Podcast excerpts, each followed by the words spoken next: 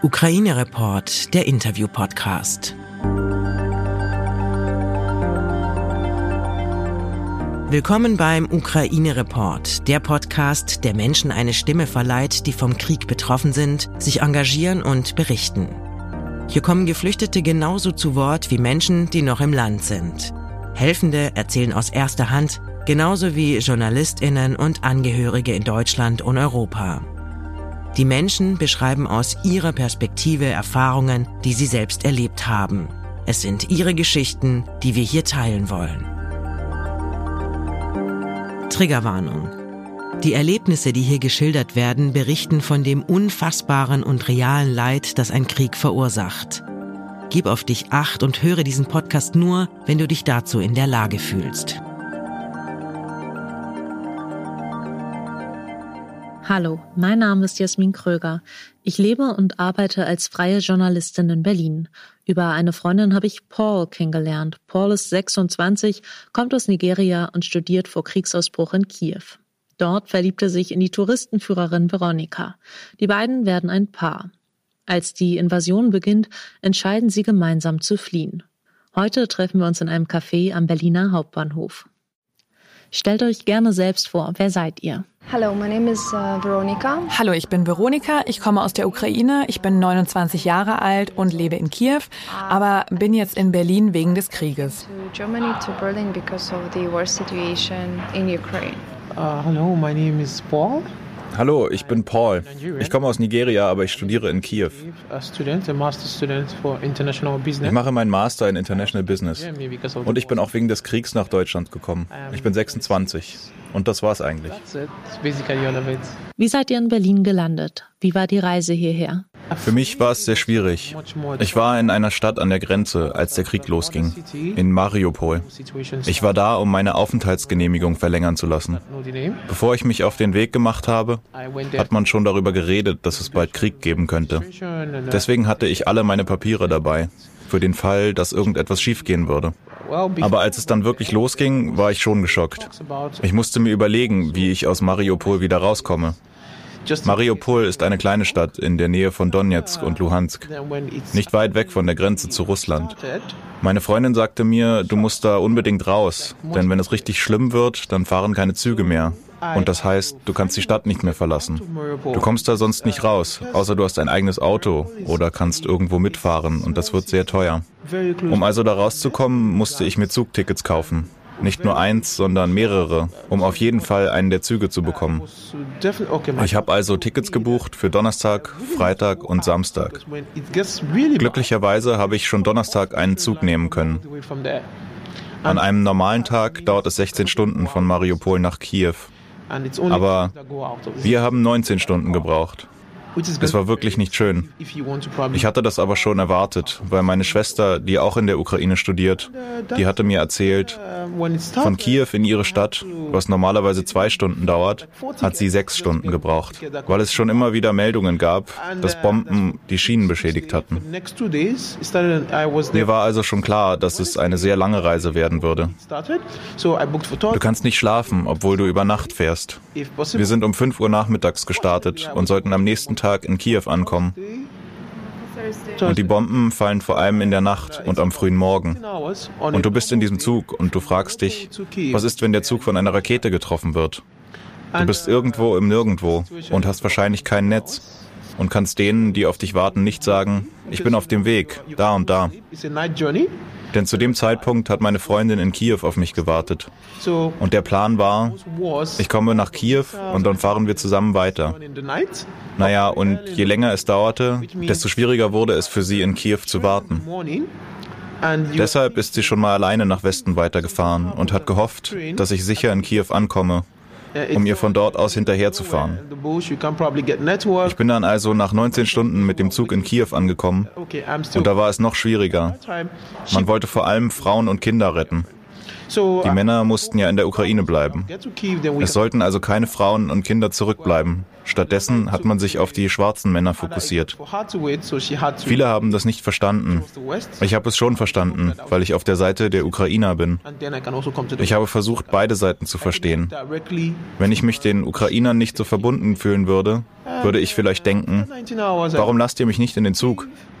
Aber ich bin misstrauisch geworden, als es nicht mehr nur um die schwarzen Männer, sondern auch die schwarzen Frauen ging. Da sind die Leute wütend geworden und haben gesagt, ihr könnt uns hier nicht festhalten in einer Situation, die uns nicht betrifft. Naja, irgendwann kam dann ein Zug nach Lviv. Der hat dann so viele Menschen wie möglich mitgenommen, war also völlig überfüllt. Und du musstest nochmal zwölf Stunden stehen, denn die Strecke von Kiew nach Lviv ist lang. Du sitzt da also, oder wenn du keinen Sitzplatz bekommst, stehst du für zwölf, dreizehn Stunden. Ich konnte auf dem Weg von Mariupol nicht schlafen. Ich habe von Kiew nach Lviv nicht geschlafen. Meine Gedanken sind die ganze Zeit gekreist. Meine Sachen sind zerstört, mein Haus ist zerbombt. Ich habe eigentlich alles verloren. Alles, wofür ich jahrelang gearbeitet habe, hat sich in Luft aufgelöst, in Sekunden. Das bricht dir das Herz. Aber ich wollte es unbedingt erstmal nach Lviv schaffen. Meine Freundin hat sich große Sorgen gemacht, als sie ohne mich aufgebrochen ist. Es war nicht einfach, sie davon zu überzeugen, aber es ist ja so. Irgendwann, wenn du noch am Leben bist, kannst du nicht mehr sagen, wir treffen uns irgendwo. Die Straßen können blockiert sein. Es gibt einfach keine Gewissheit, dass wir in Kiew zueinander kommen können. Und damit setzen wir uns beide einer unnötigen Gefahr aus. Sie kann ja nicht einfach irgendwo an einer Straßenecke auf mich warten. Das ist alles nicht einfach, aber irgendwann musst du verstehen, jetzt musst du Entscheidungen treffen, schwierige Entscheidungen. Jetzt in diesem Moment. Sie hat also auf mich gewartet in Lviv oder eher gesagt in Ternopil. Ja, also von Ternopil muss man dann noch weiter nach Lviv. Das sind ungefähr vier Stunden. Und glaubt mir, die ganze Zeit habe ich nichts gegessen. Mein Kopf war voll, meine Eltern haben angerufen, meine Geschwister, meine Freunde aus Nigeria, aus Kanada, aus den USA. Und die haben gesagt, ich sehe hier, was los ist. Wo bist du? Und du bist hoffentlich klug genug, um zu verschwinden. Komm nicht auf die Idee, im Land zu bleiben. Das, was da passiert, hat nichts mit dir zu tun. Es gab also auch viel Druck von meinen Eltern, meinen Freunden. Und es war auch so, wenn dir jemand Geld geschickt hat, du wusstest jetzt nicht mehr, ob du da rankommst. Vielleicht kommt es bei deiner Bank nicht an und du kannst nicht einfach hingehen und das Problem klären. Ich musste also mit dem klarkommen, was ich hatte. Das war alles sehr frustrierend. Wir konnten nur hoffen, dass es gut geht. Klar war, ich musste erstmal nach Lviv, meine Freundin treffen. Und dann konnten wir weitersehen. Veronika, wie hast du die Ausreise erlebt? What happened, you know, in the morning? Uh, also das war so. Am Morgen hörten wir die ersten Bomben fallen in Kiew. Aufgewacht bin ich eigentlich davon, dass meine Freunde aus den USA mir Nachrichten geschickt haben. Ich habe nichts gehört, aber das Vibrieren des Handys, das hat mich geweckt. Und ich sehe die Texte. Veronika, wo bist du? Geht's dir gut? Und nach 30 Sekunden höre ich dann die Bomben. Ich höre diesen Lärm, dieses Puh, Puh, irgendwo in der Ferne und ich dachte, oh, ich wollte jetzt gerade schlimme Worte benutzen, denn das Schlimmste, was passieren konnte, hatte begonnen. Es war wahnsinnig beängstigend. Ich hörte, wie mein Vater durch die Wohnung lief. Das war so um ungefähr 5 Uhr morgens. Mein Vater war sehr nervös. Er wusste nicht, was er jetzt machen sollte. Sollen wir fliehen oder nicht? Er tigerte also so durch die Wohnung. Und dann, Stunden später, haben wir dann entschieden zu fliehen. Das war total schwierig für mich. Paul war noch in Mariupol, aber er hatte mich angefleht, geh mit deinen Eltern. Wenn wir uns irgendwo sicher treffen können, dann in Lviv. Und so ging es dann also weiter. Ich habe dann gegen 5 Uhr nachmittags Kiew verlassen, zusammen mit meinen Eltern. Gott sei Dank haben wir ein Auto. Wir haben also das Nötigste eingepackt und sind losgefahren nach Ternopil. Gott sei Dank haben wir ein Auto. Wir haben also das Nötigste eingepackt und sind losgefahren nach Ternopil. Da haben wir viele Freunde. Und das hat ewig gedauert. Es waren so unglaublich viele Leute unterwegs auf den Straßen. Erst war es okay, kurz hinter Kiew war es noch nicht so voll, aber auf der Hauptstrecke nach Lviv war es total verrückt. Mit 5 kmh sind wir da lang gekrochen. Wir waren fast 24 Stunden unterwegs, obwohl es nur etwa 500 Kilometer sind. Und als wir da ankamen, das war das erste Mal in meinem Leben, wie soll ich sagen, dass ich mich so unsicher gefühlt habe. Ich wusste, nichts und niemand kann uns jetzt beschützen, solange wir in diesem Land sind. Es kann so viel passieren. Deserteure, also die Leute, die auf die russische Seite gewechselt sind, können einfach die Züge stoppen und wer weiß was machen. Oder eine Bombe trifft den Zug. Ich habe nur gehofft und gebetet, lass uns irgendwo ankommen, wo wir sicher sind. Gott sei Dank habe ich es dann nach Lviv geschafft und Paul getroffen. Und dann ging es genauso verrückt weiter. In Lviv am Bahnsteig waren so viele Leute, riesige Menschenmassen haben sich da gedrängelt. Dann wurden Züge einfach gecancelt. Das heißt, alle sind ständig von einem Bahnsteig zum anderen gerannt. Aber dank Paul haben wir es irgendwann geschafft, in einen Zug zu kommen. Wie hast du das geschafft, Paul? In Lviv am Bahnhof war es hart. Weißt du, du hast eigentlich eine gute Chance, in den Zug zu kommen. Und dann kommt auf einmal Bombenalarm und alle müssen den Bahnsteig verlassen. Nach ein paar Minuten rennen dann alle wieder hoch aufs Gleis. Das war extrem stressig. Vor allem für Veronika als Frau. Sie war müde und hatte Angst und es ging hier um ihr Land. Ich musste mich also um sie kümmern und die ganze Zeit für zwei Leute denken. Und dann war es so. Die meisten Züge waren nur für Frauen und Kinder. Und wenn man Veronika gesagt hat, sie soll einsteigen, hat sie immer geantwortet, nein, ich gehe nicht ohne ihn. Ich habe dann einer anderen Frau mit ihrem Kind und dem Kinderwagen geholfen. Und so war ich dann in einem Zug und Veronika konnte dann auch einsteigen. So hat es dann geklappt. Der Grund, dass du aus dem Land durftest, ist, dass du keinen ukrainischen Pass hast, oder? Weil Männer doch eigentlich gerade zurückgehalten werden. Es ist keine Pflicht. Für internationale Studenten war es eine Option. Ich bin kein Ukrainer, ich habe bloß eine ukrainische Freundin. Das ist ein Unterschied. Das heißt, ich muss nicht in der Ukraine bleiben. Wenn du einen ukrainischen Pass hast als Mann, dann musst du. Interessant wird es an der Grenze, wenn du deinen Pass zeigen musst. Aber ich habe einen nigerianischen Pass. Wir hören immer wieder von rassistischen Vorfällen an der Grenze. Du hast auch schon was erwähnt. Wie hast du das erlebt? I did, but uh, it wasn't a good situation. Also also ja, das habe ich. Ich habe es beobachtet und mir ist das auch passiert. Aber es war eine besondere Situation. Meine Mutter würde sagen, man streut kein Salz in eine Wunde. Uh, Verstehst du? Hier kämpfen zwei Länder um ihre Stabilität und ihre Existenz. Vielleicht ist das gerade nicht der richtige Moment, um über Salz zu sprechen. Aber ja, es gab diesen Rassismus, heftigen Rassismus. Veronika musste mich da retten. Das ging nur mit Geld, nicht viel, aber trotzdem. Ich würde sagen, in Richtung der Kontrolleure an den Grenzen, wenn du kein Land hast, kannst du das Geld auch nicht ausgeben, das du den Leuten abknöpfst. Das ist ziemlich dumm. Wenn dein Land kurz vor dem Absturz ist und du interessierst dich nur dafür, was du den Leuten abnehmen kannst, dann ist das sehr, sehr traurig. Besonders wenn die Menschen im Land hart dafür kämpfen, dass es nicht untergeht. Und das ist alles, was du beizutragen hast? Das ist echt traurig. And that's the best shot you can give from your own point. It's really sad. Heißt, ihr musstet Geld bezahlen, um dich aus dem Land zu bekommen? Uh, basically yes, because so kann man das sagen, ja. Irgendwann kam die Ansage, dass keine People of Color in die Züge dürfen, weil man angeblich mehr Frauen und Kinder retten wolle. Aber dann stellte sich raus, dass kaum Frauen und Kinder in dem Zug waren, vielleicht zehn insgesamt.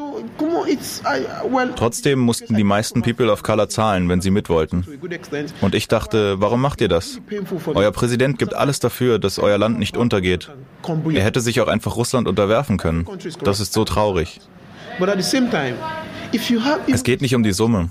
Menschen sterben für dieses Land und du knüpfst hier jedem was ab. Ich meine, wenn die Ukraine Geschichte ist, was willst du dann mit dem Geld machen? Ich komme aus Nigeria und ich habe genug Korruption in meinem Leben gesehen. Und deshalb macht es mich wahrscheinlich so traurig. Ich weiß, wie viel Schaden das anrichtet. Ja, jedes Land ist korrupt. Aber wenn du auch nur die kleinste Möglichkeit hast, dich dagegen zu wehren, dann tu es. Du wirst doch von der Regierung bezahlt. Warum musst du die Not der Menschen ausnutzen, wenn sie absolut keine Wahl haben? Also Und gleichzeitig beschuldigst du Putin, ein schlechter Mensch zu sein? Du bist auch nicht besser, denn in deiner kleinen Ecke machst du eigentlich das gleiche wie Putin. Am Ende haben wir es geschafft. Wir sind nicht mehr in der Ukraine. Ich bin weiter in Kontakt mit meinen Freunden dort. Ich versuche ihnen zu erklären, ich hoffe das Beste für euch. Ich bete für euch. Aber ich kann keine Waffe in die Hand nehmen, um für euer Land zu kämpfen. Es tut mir furchtbar leid. Ich hoffe sehr, dass die Ukraine den Krieg gewinnt. Aber ich bete vor allem für die Unschuldigen. Uh, uh,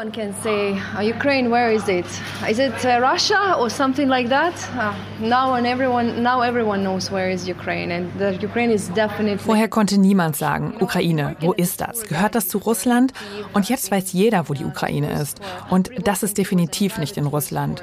Ich habe in Kiew als Tourguide gearbeitet, vor allem für englische Touristen. Und alle haben gefragt, wo ist denn der Unterschied zwischen Russland und der Ukraine? Und jetzt sehen alle den Unterschied. Ja, unsere Sprachen sind ähnlich, aber ansonsten sind wir sehr unterschiedlich. War das von Anfang an der Plan, nach Berlin zu kommen oder wie seid ihr hier gelandet? It was not our goal at all. We arrived to Poland and then we had like one day we were just trying to, you know, das war eigentlich überhaupt nicht unser Ziel. Wir sind in Polen angekommen und hatten dann einen Tag zum Ausruhen und Nachdenken. Wir haben überlegt, wohin gehen wir jetzt und was machen wir da? Wir dachten an Schweden, weil meine Tante dort lebt. Wir sind auch in Kontakt mit einem schwedischen Anwalt. Aber es ist nun mal so, die Möglichkeiten für Europäer sind auch dort ganz andere als für Afrikaner. Das fängt schon beim Pass an. Du brauchst einen biometrischen Pass, dann die Sache mit dem Visum. Wir müssen also überlegen, wo können wir beide hingehen? Laut dem Anwalt könnten wir in Schweden nicht bleiben, jedenfalls nicht lange. Dann haben wir gehört von einem Freund von Paul, dass die Chancen in Deutschland vielleicht besser sind. Und dann dachten wir, Deutschland ist jetzt einfach das Nächste. Auch wenn es dort Probleme gibt, können wir dann noch überlegen, was wir machen. Schweden ist zu weit, das wollen wir nicht riskieren. Und Deutschland ist definitiv offener, was Menschen mit anderen Hautfarben angeht. Und wir haben großes Glück gehabt. Das war nämlich eine ziemlich spontane Entscheidung. Gerade dachten wir noch, wir gehen nach Schweden und drei Stunden später waren wir schon auf dem Weg nach Deutschland. Deutschland. In two hours or three hours we left. Uh, uh, there, was a, there, was, there was a bus. Uh, Germany came as uh, a good idea. Yeah. Why? Because even before I went to Ukraine, I was. Es gab einen Bus und dann kam uns die Idee. Bevor ich in die Ukraine kam, habe ich Deutsch studiert. Das heißt, ich weiß schon ein bisschen was über Deutschland. Und es ist ja so, wenn du mit jemandem irgendwo hingehst, wo du dir vielleicht eine gemeinsame Zukunft aufbauen willst, dann musst du schauen. Nicht nur, was wäre gut für mich, sondern auch für meine Partnerin. Und als sie dann sagte, ich will nicht nach Schweden, war das Thema durch. Dann war die Frage, was liegt jetzt am nächsten? Deutschland. Und in dem Moment fiel mir wieder ein, ich habe doch irgendwann mal Deutsch gelernt. Wer hätte gedacht, dass das mal nützlich sein könnte? Manchmal, wenn das Leben dich vor Herausforderungen stellt, merkst du, du hast genau die Fähigkeiten, die du jetzt brauchst.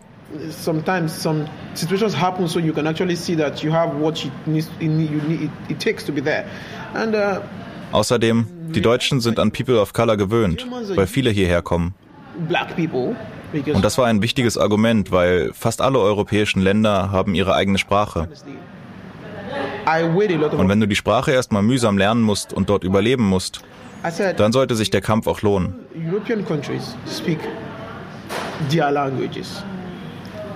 Now, if you're going to be somewhere, you're going to probably have to fight to learn the language, fight to survive.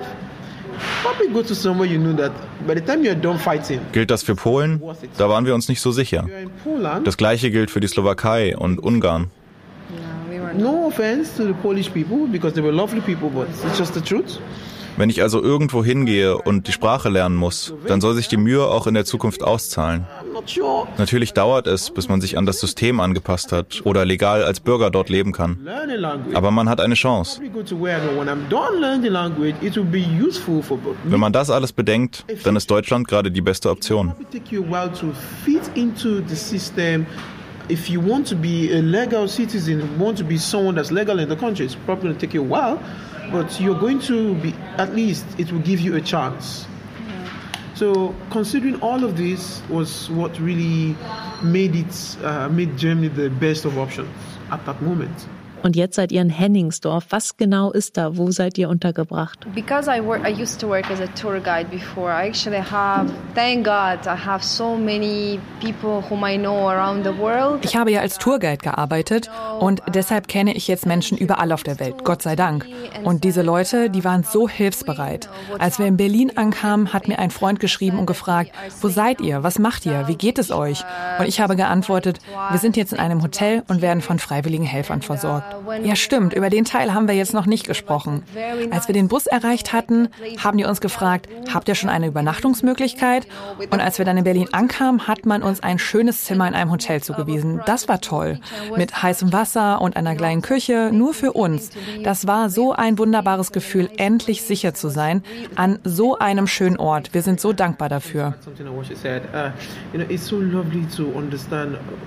How how sweet people can be, even when they don't know you. Uh, ich möchte gerne noch was ergänzen. Es ist unglaublich schön zu sehen, wie freundlich Menschen sein können, obwohl sie dich gar nicht kennen. Da erkennt man die Schönheit wahrer Menschlichkeit. Uh, ich bin aufgewachsen mit dem Verständnis, dass es auch schlechte Menschen gibt. Und deswegen erwarte ich nicht viel von anderen.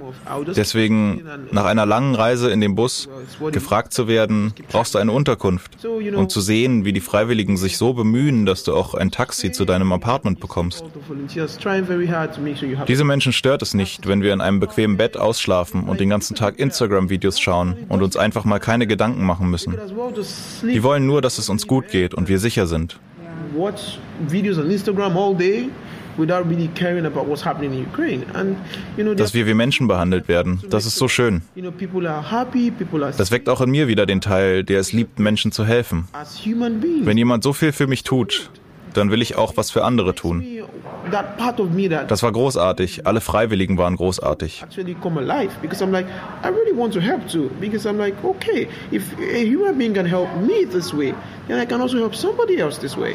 Because it costs me nothing. Yeah. So it was really wonderful. I would really say a special shout out to all of them. They were just to all volunteers, special. really. Like, to yeah. actually to all volunteers, they're all special. Habe ich das richtig verstanden? Ihr seid bei Freunden von dir in Henningsdorf untergekommen? Yes, we are staying with a friend of mine. They have a lovely family, you know, three kids and two of them, and they have their house, and we are Ja, wir wohnen jetzt in Henningsdorf bei einem Freund, einer wunderbaren Familie. Sie haben drei Kinder und ein Haus und wir haben die dritte Etage für uns. Das ist wirklich toll. Und jetzt sind wir dabei, den ganzen Papierkram zu erledigen, uns anzumelden, die richtigen Dokumente zu sammeln und dann auch arbeiten zu dürfen. Denn es ist schon offensichtlich, in Deutschland verdient man wesentlich mehr als in der Ukraine, aber dafür ist das Leben auch teurer. Und wenn du aus der Ukraine kommst, kannst du dir das Leben hier eigentlich nicht leisten. Um für uns selbst sorgen zu können, brauchen wir definitiv definitiv Jobs. Aber vorher kommt noch die Registrierung. Daran arbeiten wir jetzt. Okay, das waren tatsächlich alle meine Fragen. Vielen Dank für eure Zeit. It's our pleasure. Thank you very much. Thank you.